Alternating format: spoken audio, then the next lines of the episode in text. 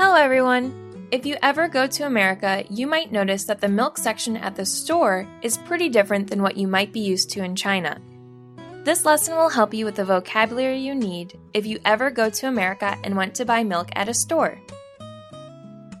Our third sentence we have to learn today is Do you have anything smaller, like a small carton? If you go to an American grocery store, you'll notice that there are a ton of different sizes of milk to choose from.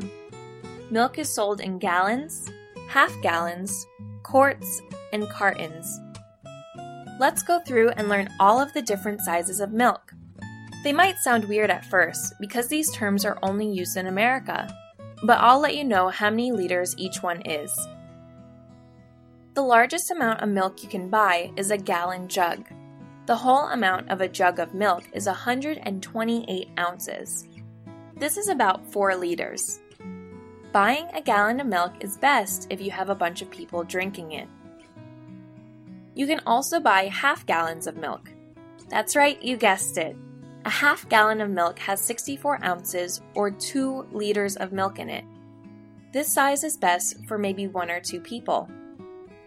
Now we are onto a quart of milk. A quart of milk equals a quarter of a gallon. So, with this in mind, a quart of milk would be one fourth the size of a gallon, or 32 ounces.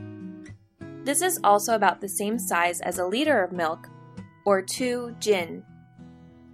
There are also cartons of milk. This basically means that the milk is in a paper box or cardboard. Cartons of milk can come in a lot of different sizes, but usually it's for smaller amounts of milk.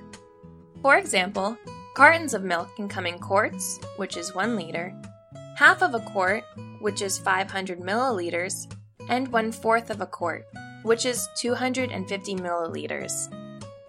The smallest carton size comes in 4 ounces, or about 1 tenth of a liter. This is the best if you just want to drink milk with one meal. So, if you're at the store buying milk and you want to buy something much smaller than a gallon, you can ask the worker, Do you have anything smaller, like a small carton? Maybe these terms are a bit confusing now, but if you get the chance to go to an American supermarket, they'll make a bit more sense to you.